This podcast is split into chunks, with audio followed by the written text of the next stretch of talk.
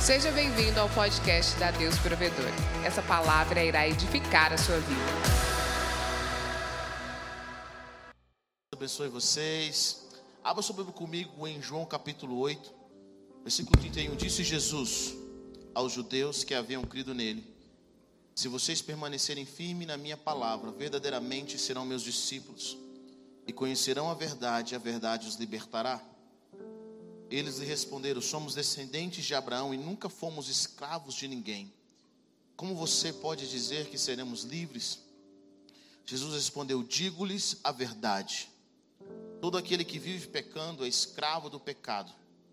O escravo não tem lugar permanente na família, mas o filho pertence a ela para sempre. Portanto, se o filho os libertar, vocês de fato serão livres. Eu sei que vocês são descendentes de Abraão, contudo estão procurando matar-me, porque em vocês não há lugar para a minha palavra. Amém? Nós estamos vivendo dias de transição, e uma das coisas mais interessantes, como nós vemos falando nesses dias, é que Jesus veio nos libertar, não de fora para dentro, mas de dentro para fora. Existe um chamado de Deus para trazer uma libertação, a salvação e libertação nas nossas vidas. E é o desejo de Deus que nós sejamos transformados de dentro para fora. Jesus diz que se nós permanecermos em Suas palavras, nós seremos seus discípulos. E Ele diz: uma vez que vocês permanecem nas minhas palavras, vocês vão conhecer a verdade, e essa verdade irá libertar vocês.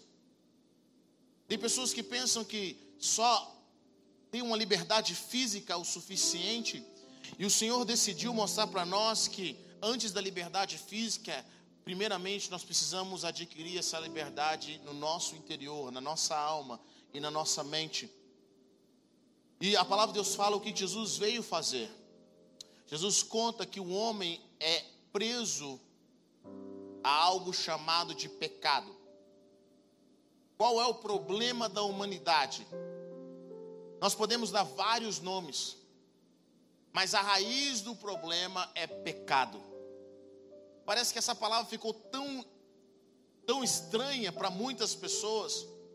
Tudo que nós estamos vivendo hoje que faz mal para a humanidade tem uma raiz, e essa raiz é a raiz de pecado.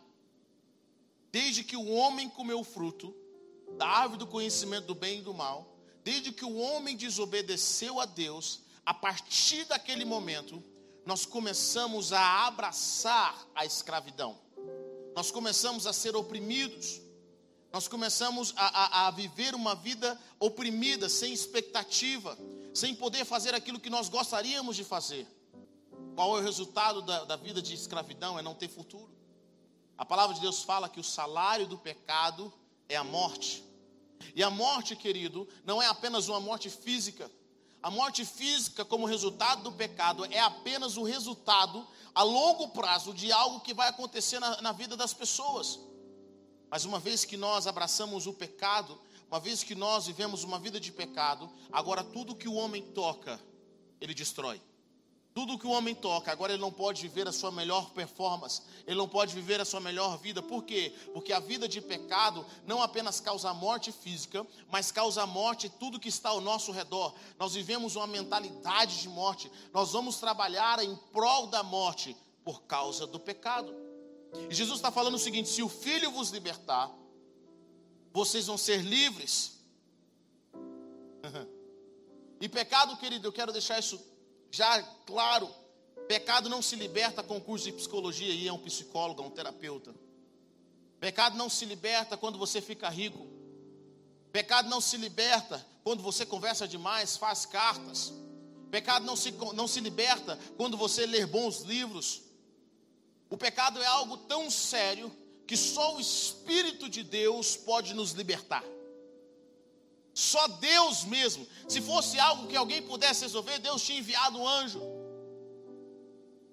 E como eu tenho falado nesses dias, o povo de Israel sai do Egito. E eles mostram, eles significam um simbolismo de nós saímos do mundo e indo para a terra prometida. E infelizmente muitos que saem do Egito não entram na terra prometida, eles morrem no deserto. Porque de alguma forma as pessoas aprenderam a amar a opressão, mas não o opressor. É engraçado que o povo de Israel tinha saudade da opressão, mas não de Faraó. É por isso que eles falam: nossa, bom era no Egito, nós podíamos estar comendo cebola, alho. Quantas pessoas têm saudade das coisas do mundo, das coisas que fazem pecar, mas eles não têm saudade do diabo. Ninguém gosta do diabo.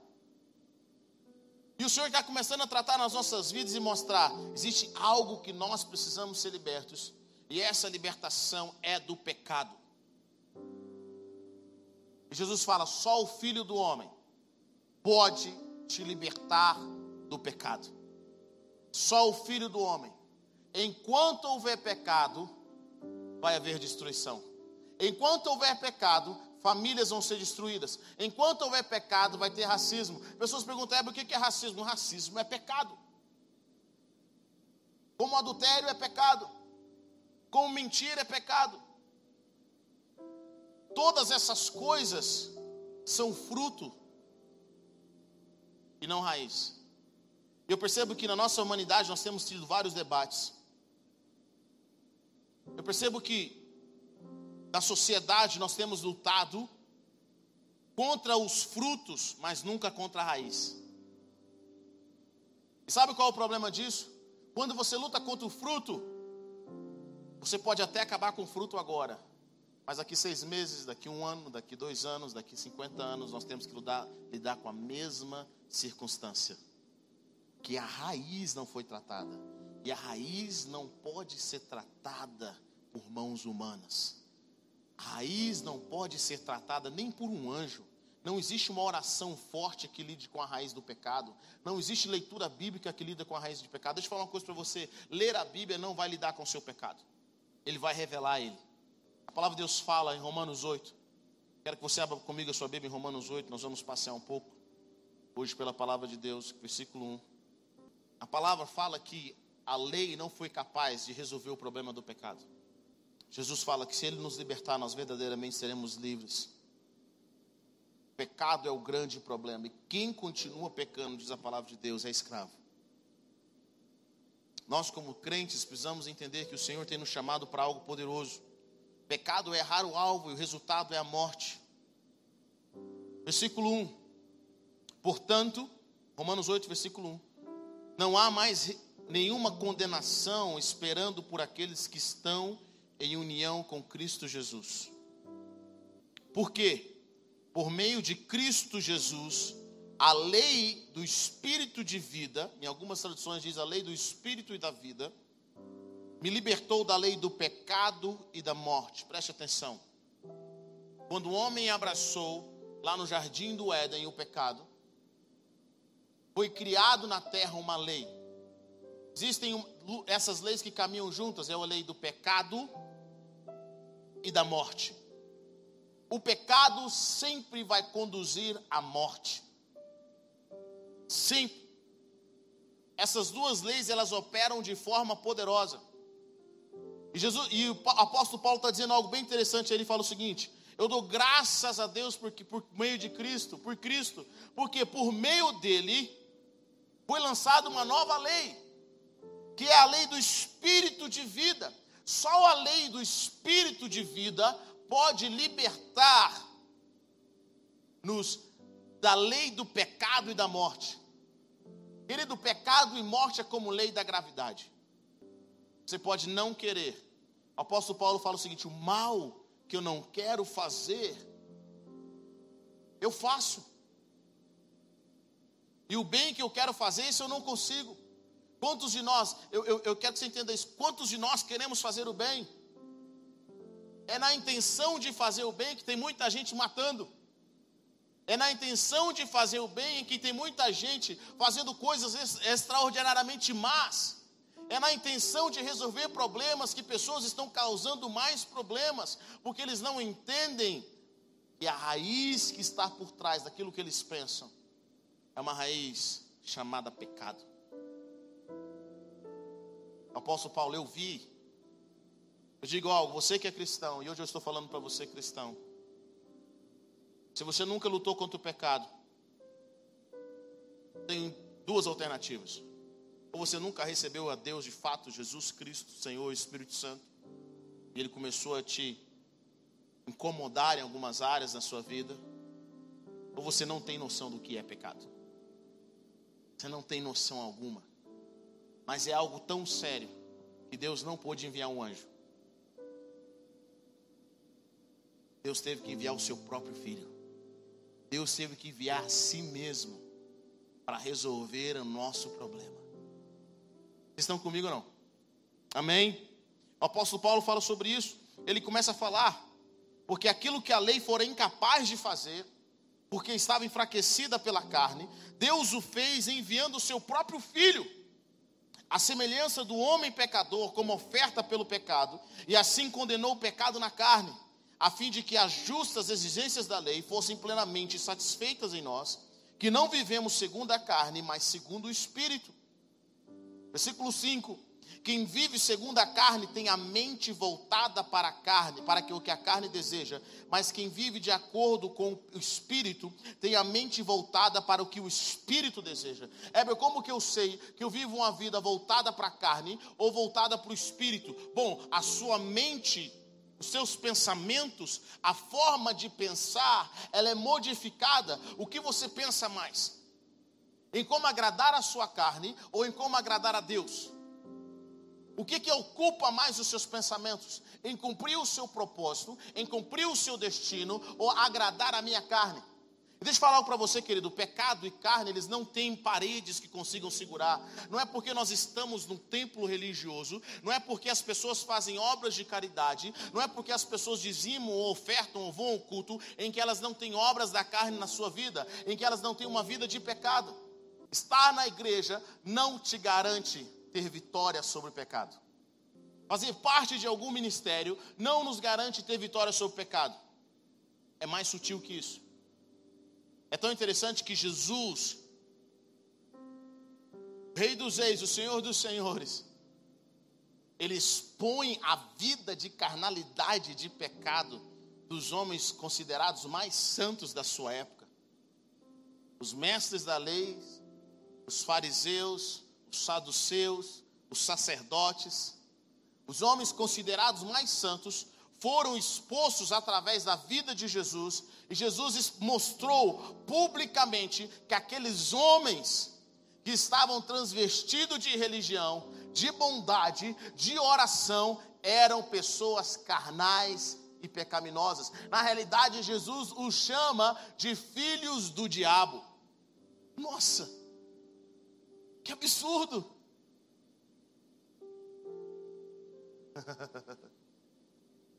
sabe o que eu percebo?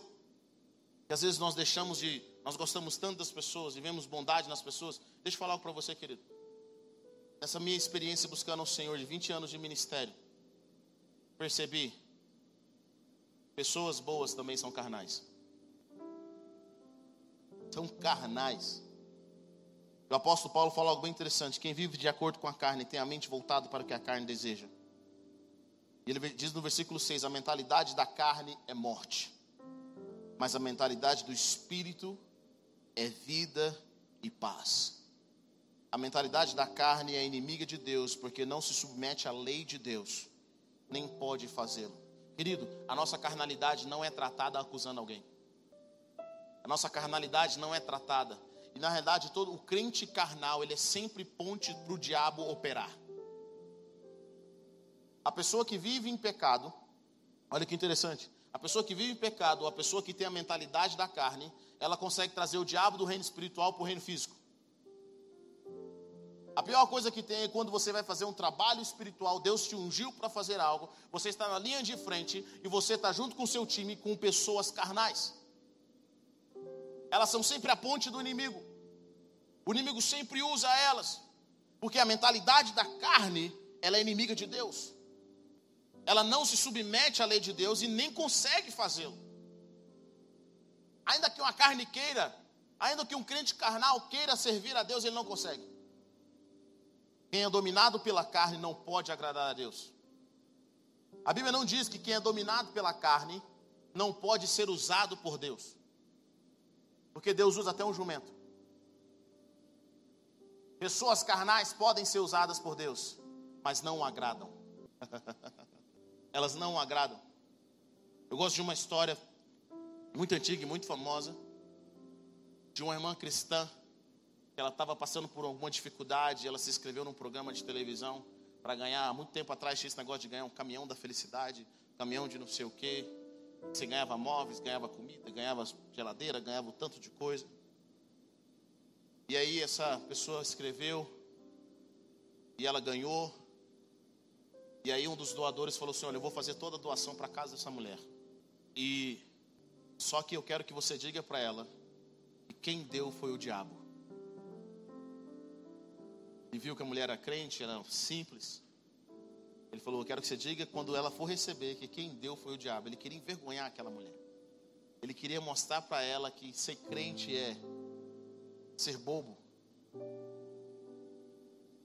E na hora que ela recebeu, as câmeras estavam lá, pegou aquela felicidade, aquela alegria, ela ficou muito feliz, chorou emocionada. Ela diz: Meu Deus disse que eu iria ganhar, ia chegar a minha hora, que eu ia ser feliz, eu ia ter condições, que ele ia mover minha casa. E ela ficou muito feliz, mas não perguntou quem deu. E o repórter pergunta para aquela mulher e diz o seguinte: A senhora não quer saber quem deu? Quem deu? Ela diz o seguinte: Não me interessa. Porque quando meu Deus manda, até o diabo obedece. Deus usa até o diabo. Deus usa pessoas carnais. Mas não significa que o diabo está agradando, agradando a Deus.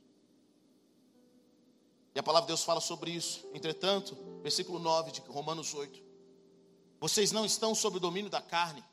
Estar sob o domínio da carne é pertencer à carne. É estar no território da carne.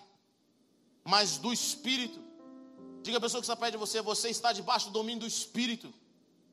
Você pertence ao domínio do espírito. Se de fato o espírito de Deus habita em vocês, e se alguém não tem o Espírito de Cristo, não pertence a Cristo, querido, não tem como mapear fisicamente se alguém está, olha, quem senta à minha esquerda está no domínio da carne, quem senta à minha direita está no domínio do Espírito. Isso não tem como nós medirmos dentro de uma igreja, não tem como nós medirmos apenas olhando, nós simplesmente observamos através da caminhada, da nossa jornada.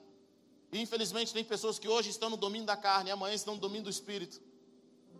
E a Bíblia diz que esses, essas duas leis operam dentro de nós constantemente.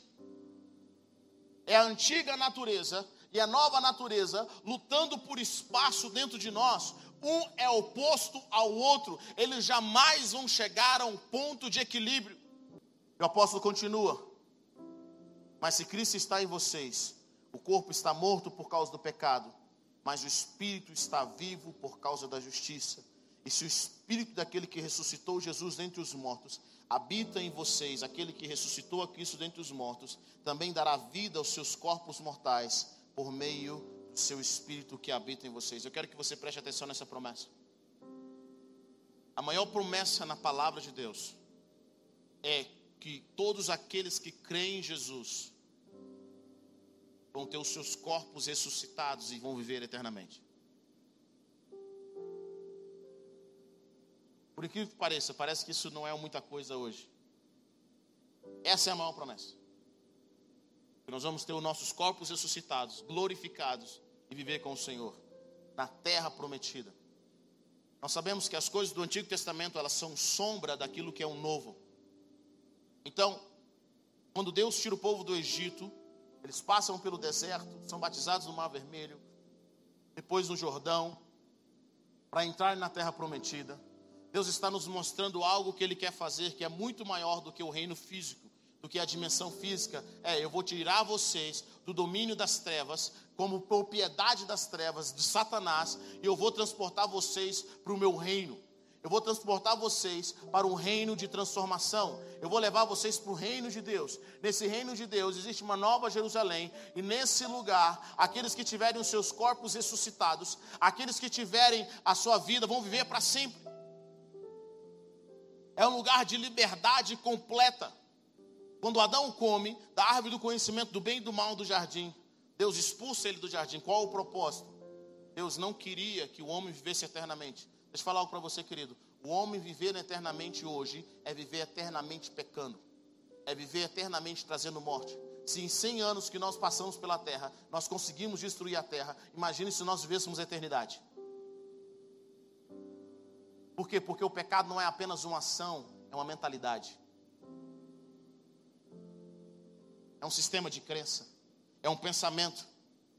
Mas Deus decide fazer algo novo nas nossas vidas. Eu quero que você entenda isso em nome de Jesus, porque o que eu tenho é boas notícias. Deus decide fazer o seguinte: eu vou colocar pessoas na terra prometida. Eu vou colocar pessoas para morarem comigo na eternidade. Eu vou colocar pessoas com o seu corpo glorificado, corpo extraordinário. Toda vez que eu leio a palavra, eu fico, eu fico pensando, cara, como que vai ser ter esse novo corpo? Imagina, o corpo de Jesus atravessava paredes, aparecia e desaparecia em lugares. Fico imaginando que o que, acontecia com, que aconteceu com Felipe, ele ser transladado, mesmo tem, sem ter seu corpo ressuscitado vai acontecer com aqueles que têm os seus corpos agora glorificados por Deus. Corpos extraordinários. O apóstolo Paulo fala que o nosso corpo ainda está morto por causa do pecado, mas o espírito está vivo. Porque Deus decidiu libertar a gente não de fora para dentro, não a partir do nosso corpo, mas Deus decidiu libertar a gente a partir do nosso espírito, da nossa alma. Para que quando nós alcançarmos essa libertação de dentro para fora, nós pudéssemos receber o nosso novo corpo e viver eternamente no reino de Deus. Querido, não faz sentido Deus colocar pessoas que amam a carnalidade e o pecado num lugar de perfeição. Sabe por quê? Porque escravos vão matar tudo de bom que estão ao seu redor. Quantas pessoas Deus tem colocado num, num lugar diferente? Deus tem colocado num lugar de liberdade, lugar de vitória, mas eles ainda insistem em serem escravos, insistem em amar o pecado, insistem em ser carnais. Deus, a palavra de Deus fala: nós somos livres, nós somos libertos. E o apóstolo Paulo continua, versículo 12: portanto, irmãos, estamos em dívida não para com a carne, para vivermos sujeito a ela, pois se, se vocês viverem de acordo com a carne, morrerão. Mas se pelo Espírito fizerem morrer os atos do corpo, viverão. Quero dizer para você, querido, tem algumas pessoas que ficam dizendo: ah, Deus está irado, Deus vai matar, Deus vai fazer. Eu não acredito nisso. Acredito que o Senhor, Ele é compassivo. Mas tem uma coisa que ainda mata, e o pecado ainda mata.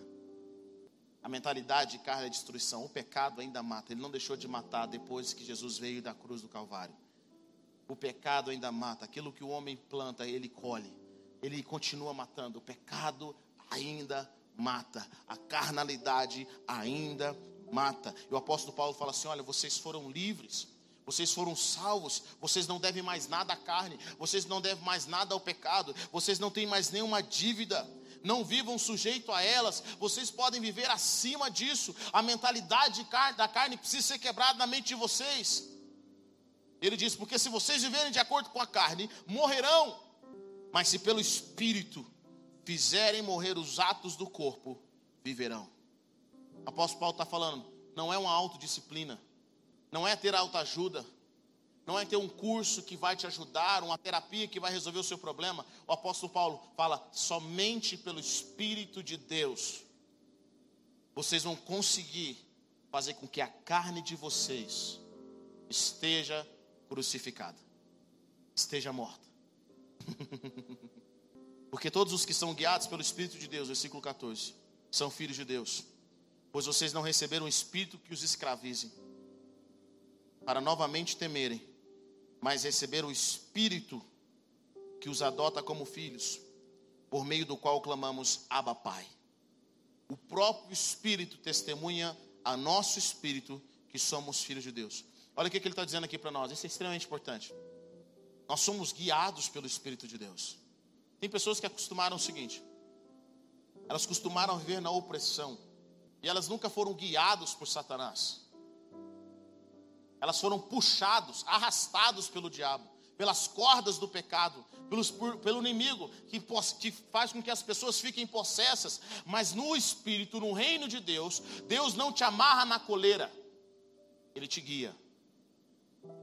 Ou seja, A pessoa para vencer no reino de Deus, a pessoa para crescer naquilo que Deus tem para ela, para ela encontrar a liberdade, ela tem que escolher diariamente. É uma escolha, é uma escolha. Eu escolho hoje, eu escolho amanhã, eu escolho, eu vou escolhendo ser guiado por Deus. O dia em que eu não quiser ser guiado por Deus, Deus não vai me guiar. Nós somos tão acostumados a viver nessa opressão. Estava conversando com o pessoal, eu vejo pessoas, vejo pessoas que, que às vezes é uma cultura um pouco do Brasil, ou talvez da América Latina, que as pessoas querem que você puxe ela pelos cabelos e fala, mostra ela o que é a verdade. Elas não conseguem viver com libertação, elas não conseguem viver como pessoas que têm que decidir o que elas têm que fazer. O Espírito Santo de Deus vai te guiar, ele vai conversar com você. E a palavra de Deus fala: porque todos os que são guiados pelo Espírito de Deus são filhos de Deus. O Espírito Santo de Deus vai conversar com você e vai dizer: Posso te guiar? Posso te guiar a vida abundante? Posso te guiar a liberdade? Eu posso te guiar. E aí é quando nós decidimos se é melhor no mundo, se é melhor na terra prometida.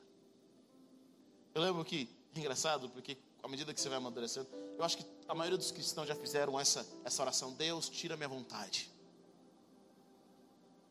Deus me transforma da noite para o dia.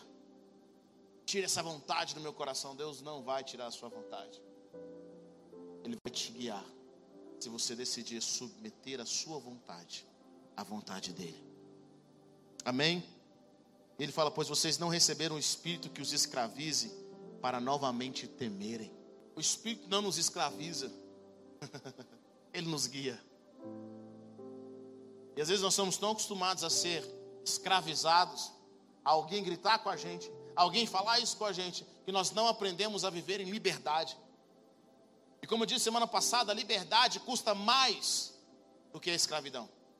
A liberdade você paga um preço maior.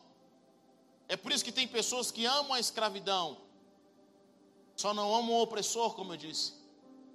Por quê? Porque na escravidão, na prisão, você tem comida, você tem segurança, você tem roupa, não é a roupa que você quer.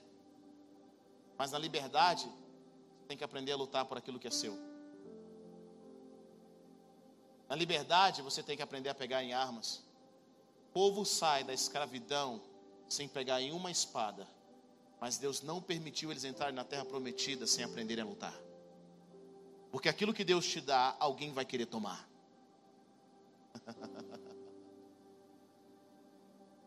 Aquilo que Deus coloca nas suas mãos é tão precioso que alguém vai querer tomar e você vai ter que dar valor. Você vai ter que aprender a dar valor. Você vai ter que aprender a lutar por aquilo que o Senhor coloca nas suas, na sua mão, na sua vida. Pois vocês não receberam um espírito que os escravize para novamente temerem. E deixa eu falar uma coisa para você, querido. Deus não vai te manipular. Ele vai te persuadir. Ser persuadido é melhor do que ser manipulado. E o Espírito Santo de Deus, eu não estou aqui para te escravizar. Você vai ter que aprender a lidar com liberdade. Você vai ter que aprender a administrar a sua liberdade. Mas ele diz: Mas receberam um Espírito que os adota como filhos, por meio do qual clamamos, Abba, Pai. O próprio Espírito testemunha ao nosso Espírito que somos filhos de Deus. Versículo 17: Se somos filhos, então somos herdeiros. Herdeiros de Deus e corredeiros com Cristo se de fato participamos dos seus sofrimentos, para que também participemos da sua glória, considero que nossos sofrimentos atuais não podem ser comparados com a glória que em nós será revelada. Preste atenção nisso. O apóstolo está dizendo o seguinte: olha, vocês são filhos de Deus, receberam o Espírito Santo de Deus, e agora ele vai guiar vocês a toda a verdade. E Jesus diz que quem conhece a verdade, conhecereis a verdade, a verdade vos libertará. Ele vai guiar vocês, a, a mostrar para vocês que vocês são livres de fato. Mas deixa eu falar algo para você. O Espírito está te treinando, ele está colocando a sua realidade, porque você é herdeiro de Deus. E co-herdeiro com Cristo. Mas ele fala: vocês também precisam entender para nós herdarmos aquela posição, você precisa passar por sofrimentos. E são os sofrimentos, são as dificuldades, a sua reação a esses sofrimentos e essas dificuldades que te torna maduro para você participar da glória de Cristo. Está comigo não? Esses sofrimentos que te tornam maduro para você participar da glória de Cristo. Ele fala o seguinte, versículo 18: Considero que os nossos sofrimentos atuais não podem ser comparados com a glória que em nós será revelada. Querido, todo pai sábio que tem uma, que tem uma, uma companhia, pai rico, eu observo isso. Ele não dá as coisas de mão beijada para o filho. Muitos pais fazem com que os filhos comecem na empresa que um dia pertencerá a eles, lá de baixo, aprendendo passo a passo, sofrendo as dificuldades, aprendendo a lidar com as pessoas, trazendo maturidade, trazendo tudo aquilo que eles precisam, vem aprendendo lá de baixo, eles vêm calgando. O pai sabe que o futuro daquela empresa vai ser do filho, mas ele quer mostrar para o filho que as coisas não são simplesmente da cabeça dele. Ele precisa aprender o processo para que amanhã aquilo que o pai construiu ele não destrua. Deixa eu falar uma coisa para vocês. Sabe o que a Bíblia diz? Que nós somos herdeiros de Deus. Você sabe o que é ser herdeiro de Deus? Você não é herdeiro do homem mais rico do mundo. Você é herdeiro do Criador do universo. Nós não estamos falando de planeta Terra. Nós não estamos falando de dimensão física. Nós não estamos falando simplesmente de ter finanças. Ser herdeiro de Deus é ser como Deus. É Deus poder confiar a nós o seu poder. Se você tivesse o poder de Deus por um dia, o que, que você faria? Eu fico imaginando, alguém deve ter sido muito. Jesus foi muito bem treinado e muito maduro para ter todo o poder de acabar com aquela palhaçada, no abrir e fechar de olhos, no estalar de dedos, simplesmente aceitar passar pela humilhação e pela cruz. Porque tem um outro detalhe que eu quero dizer para você. Existe um outro ponto que eu sempre observo às vezes na igreja. Tem muitas pessoas fazendo sem saber quem são. Todas as pessoas que fazem servem sem saber quem são, eles precisam de aplauso de homens, eles precisam de tapinha nas costas, eles precisam de alguém para falar algo, eles precisam estar no meio daqueles que deixam eles confortáveis. Pessoas que não sabem quem são não podem ir para o deserto. Pessoas que não sabem quem são, se perderem o título, se perderem a posição, elas, elas não são nada. Deixa eu falar algo para você, querido. Se o seu trabalho, se a sua posição, seja de pastor, seja de líder, seja de empresário, é tudo que você tem, é quem você é, é melhor você não perder essa posição. É por isso que eu vejo pessoas que quando não têm o púlpito, elas ficam sem identidade. Quando elas não têm empresa, elas não sabem o que fazer. Porque elas não sabem quem são. E a tentação de Jesus no, no, no, no deserto é: se você é filho, se você é se você é. Pessoas que são ligadas à carne, pessoas que são submetidas à carne, a identidade delas nunca está firmada. O diabo sempre vai brincar com a identidade dela. Por isso que ela, ela passa por coisas que ela não deveria passar. Ela suporta certas circunstâncias e ela quer ir além para que a, a, a, a identidade dela seja aprovada por homens e não por Deus. Mas olha o que o apóstolo Paulo está dizendo: aprenda a sofrer. Porque você vai ser herdeiro de Deus. Olha o que a Bíblia diz no versículo 19: Nós temos um trabalho. A natureza criada aguarda com grande expectativa que os filhos de Deus sejam revelados. Pois ela foi submetida à inutilidade não pela sua própria escolha, mas por causa da vontade daquele que a sujeitou, na esperança de que a própria natureza criada será liberta da escravidão, da decadência em que se encontra, recebendo a gloriosa liberdade dos filhos de Deus. Sabemos que toda a natureza criada geme até agora, como em dores de parto. E não só isso, mas nós mesmos temos prime os primeiros frutos do Espírito. Gememos interiormente, esperando ansiosamente nossa adoção como filhos, a redenção do nosso corpo. Pois nessa esperança fomos salvos. Mas a esperança que se vê não é esperança. Quem espera por aquilo que está vendo? A esperança que nós somos salvos é da, da, da nossa completude de adoção como filhos e da redenção do nosso corpo.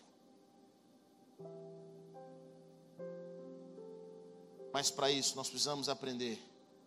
O Senhor veio nos libertar de dentro para fora. E a carnalidade precisa ser quebrada das nossas vidas. Querido, nós não medimos dentro da igreja, nós não medimos no reino de Deus pessoas pelo nível de bondade e comprometimento. Porque tem pessoas comprometidas e bondosas que são 100% carnais. Abra sua Bíblia comigo em Gálatas capítulo 6. Ora baixando lá Oh Deus, oh Deus, teu sangue me redimiu. Agora vivo só para Ele. Me tornei escravo dele. Gálatas 5, versículo 13. Porque, irmãos, vocês foram chamados para serem livres. Apenas não permitam que a liberdade se transforme em desculpa para darem margem à velha natureza. O apóstolo Paulo está dizendo algo bem interessante aqui. Ele está falando algo, está dizendo: olha, se vocês foram livres e usam dessa liberdade para dar lugar a essa velha natureza, significa que vocês ainda não foram livres interiormente. A mente de vocês ainda é uma mente escrava, porque a velha natureza é escravidão. E ele começa a dizer: ao contrário, sirvam uns aos outros em amor, porque a Torá toda é resumida em uma frase: ame o próximo como a si mesmo. Mas se vocês se mordem arrancam pedaços uns dos outros, cuidado, vocês acabarão se destruindo. Minha mensagem é: vivam pelo Espírito então vocês não farão nada do que a velha natureza deseja. Porque a velha natureza deseja o que é contrário ao espírito. E o espírito deseja o que é oposto à velha natureza ou à carne. Eles se opõem um ao outro, de modo que vocês perceberão a incapacidade de realizar todas as suas boas intenções. Mas se vocês são guiados pelo espírito, não se encontram em sujeição ao sistema resultante da perversão da Torá ou da lei em legalismo. É evidente que a velha natureza realiza. Preste atenção nisso. O apóstolo Paulo está escrevendo para a igreja mais religiosa do Novo Testamento. É a igreja que queria tanto agradar a Deus que eles queriam, que eles, eles entenderam na, na, na cabeça deles que eles tinham que guardar a lei, que tinham que ser circuncidados, é a igreja mais religiosa. O apóstolo Paulo está dizendo para ele assim: essa religião de vocês, esse espírito de julgamento, esse desejo de guardar a lei, de ser um judeu, é simplesmente obra da carne. Toda pessoa para mim que parece muito espiritual, ela quer parecer muito espiritual, é pura carne.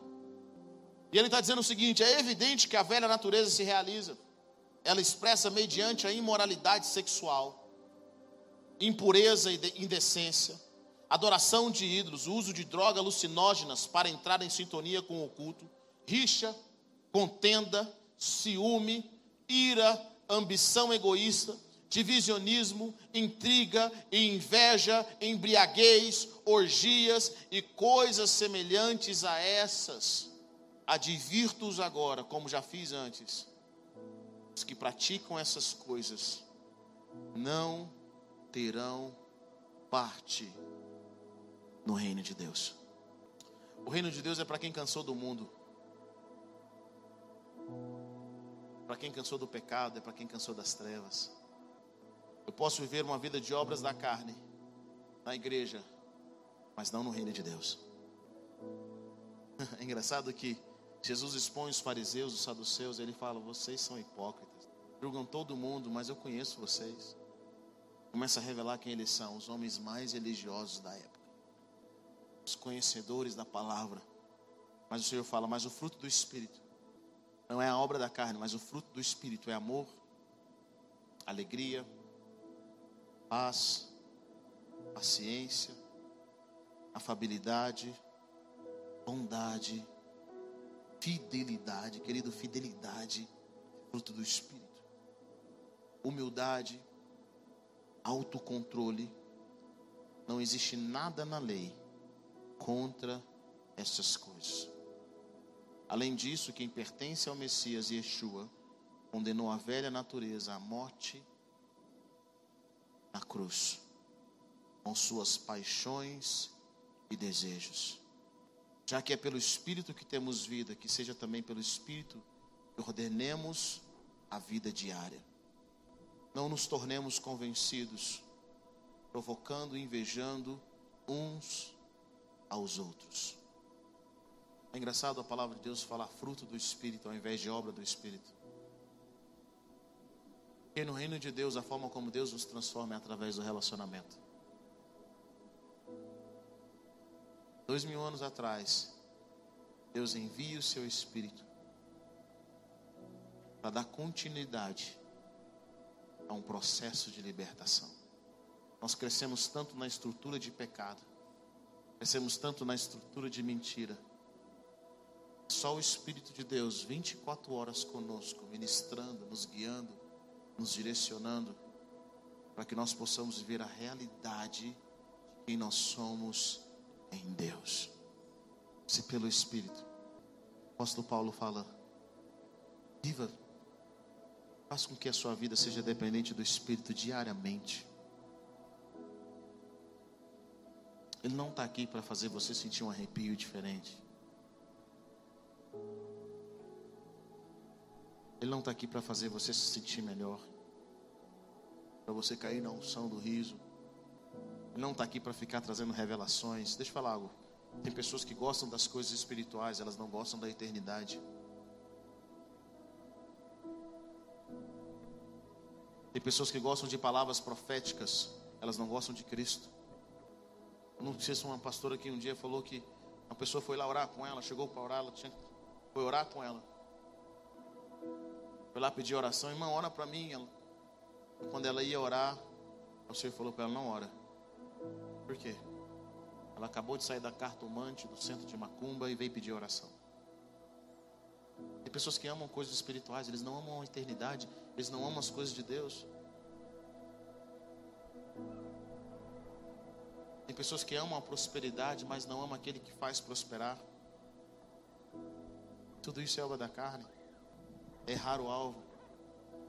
Como eu tenho dito, as pessoas querem ser felizes mas elas querem ser felizes sem Deus. Mas deixa eu falar algo para você. Disse Jesus: Eu sou o caminho, a verdade e a vida. Não há vida, não há transformação social, não há mudança na nossa sociedade sem Jesus, o Cristo tudo aponta para Ele. É por Ele e para Ele. Todas as coisas têm que apontar para Ele. Está decidido no céu e na terra que sem que o nome de Cristo seja exaltado, nada vai dar certo no mundo. Nada vai dar certo no mundo. É por isso que as revoluções extraordinárias, elas têm que passar pelo povo de Deus. Elas passam por aqueles que se submetem ao reino de Deus, porque só o nome de Jesus, só a, a, a, nós sermos guiados pelo Espírito Santo de Deus, só o nome daquele que era, que é eternamente, vai trazer à humanidade o fim que eles desejam.